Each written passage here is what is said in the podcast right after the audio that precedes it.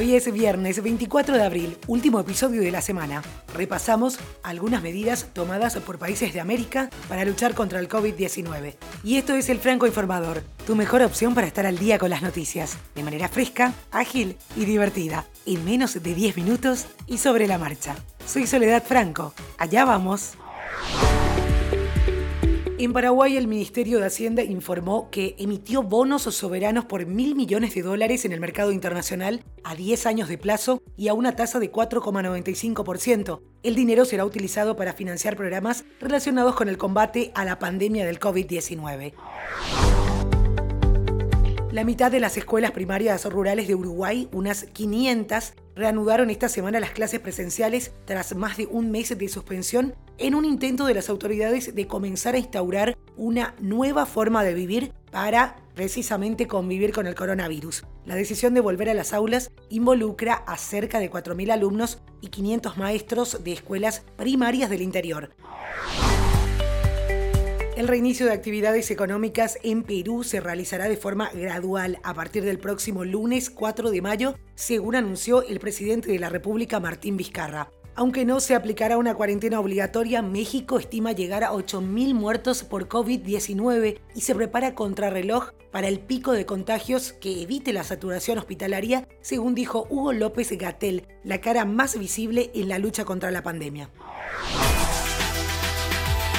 Ecuador duplicó este jueves su cifra oficial de contagios, llegando a 22.160 después de obtener los resultados de miles de pruebas de COVID-19 que estaban retrasadas, según el Ministerio de Salud, a través de su ministro Juan Carlos Ceballos en una rueda de prensa. Con esta nueva cifra, Ecuador, uno de los países más castigados por la pandemia, se situaría en segundo lugar en América Latina después de Brasil, que supera los 49.000 y pasando a Perú y a Chile.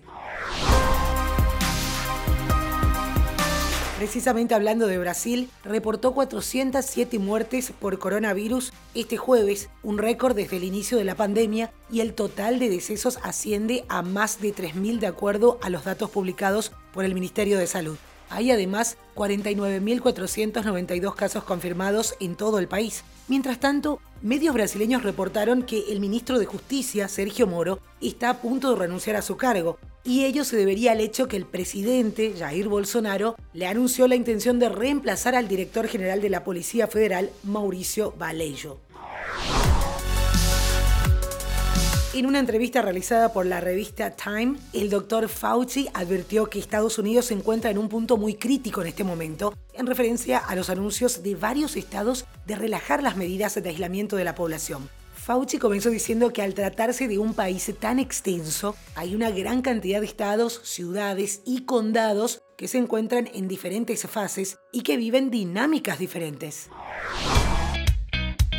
A vos que estás escuchando este podcast, te pido nos sigas en redes sociales. Estamos en Instagram como arroba francoinformador, al igual que en Facebook, y en Twitter arroba francoinforma. De esta manera podemos saber qué te gusta escuchar y armar los episodios de acuerdo a tus gustos. Nos vamos hasta el viejo continente. Las cifras diarias de muertes y contagios parecen reflejar una relativa estabilización. De a poco, los países van comenzando a controlar la pandemia, pese a que las cifras continúan siendo elevadas. Ante este escenario, los mandatarios de la Unión Europea encargaron a la Comisión Europea presentar un plan de reconstrucción el 6 de mayo para sacar al bloque de la profunda recesión proyectada para el 2020 por la crisis del nuevo coronavirus.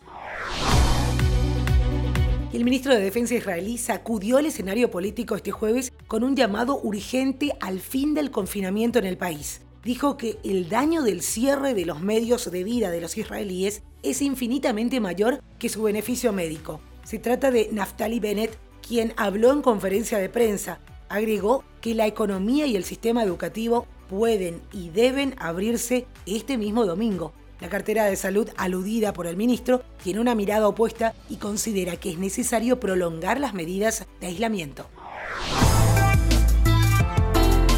Plataformas de streaming ya se preparan para el mes de mayo. Películas, series y documentales que van a llegar en los próximos días. Así que anda tomando nota. Netflix, por ejemplo, va a estrenar la esperada miniserie Hollywood de Ryan Murphy e Ian Brennan. donde se mostrará la historia de un grupo de aspirantes a actores y cineastas intentando triunfar a cualquier precio en los años posteriores a la Segunda Guerra Mundial. Su lanzamiento será el 1 de mayo.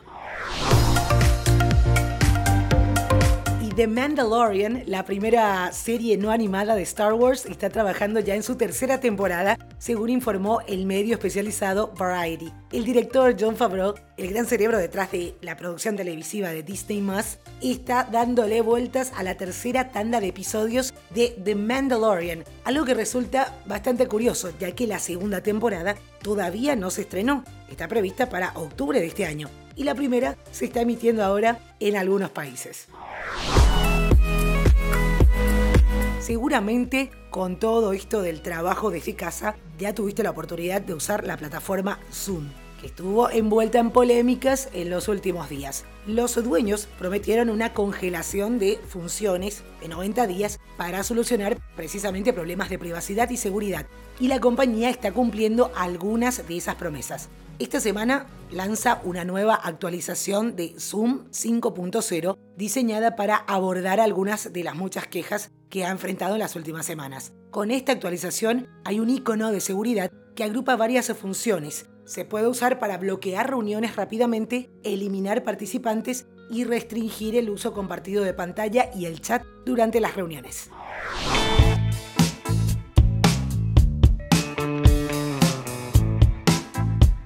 The Rolling Stones lanzó su nueva canción titulada Living in a Ghost Town. Esta canción marca el regreso de la banda después del lanzamiento en 2016 de Blue and Lonesome. En una rueda de prensa, Mick Jagger dijo que la banda ya había empezado a trabajar en este material antes de que el coronavirus se esparciera por el mundo.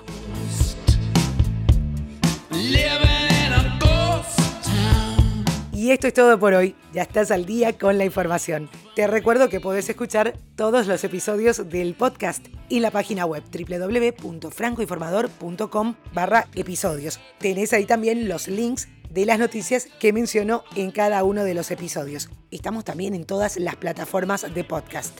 Recomendanos para que más gente pueda estar informada en menos de 10 minutos. Feliz fin de semana y te espero de vuelta el lunes con más información.